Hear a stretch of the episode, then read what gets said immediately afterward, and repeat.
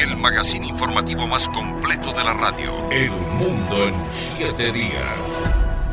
Que el acceso al espacio sea menos costoso, más frecuente y más fiable es la premisa de la empresa Relativity Space, la cual lanzó al espacio el pasado miércoles 8 de marzo el primer cohete impreso con una impresora 3D.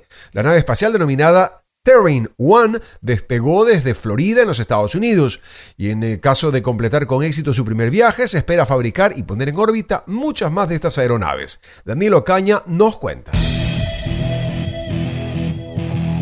La empresa Relativity Space, por medio de una impresora 3D, construyó en solo dos meses el cohete denominado Terran 1, el cual mide más de 33 metros, pesa más de 9.000 kilogramos y soporta una carga de hasta 1.250 kilos. Su objetivo es demostrar que este tipo de naves tienen la capacidad de sobrevivir en un entorno espacial. El pasado miércoles 8 de marzo estaba previsto que el cohete despegue desde la estación de la Fuerza Espacial en Florida, Estados Unidos. Sin embargo, debido a dos retrasos causados por las condiciones térmicas de los propulsores, se postergó el lanzamiento para la tarde de este sábado 11 de marzo. Desde ese día, la compañía ha trabajado arduamente en solucionar estos inconvenientes para completar la misión con éxito. En cuanto al cohete, el 85% de su masa fue construida con la tecnología de impresoras 3D, aunque se espera que en un futuro esta cifra escale al 95%. Adicionalmente, cuenta con 100 veces menos piezas que los modelos tradicionales con las que esperan pueda soportar las condiciones de máxima presión que se afrontan durante el ascenso de la nave. Si todo marcha acorde a lo planificado, el primer vuelo oficial podría realizarse a inicios de 2024,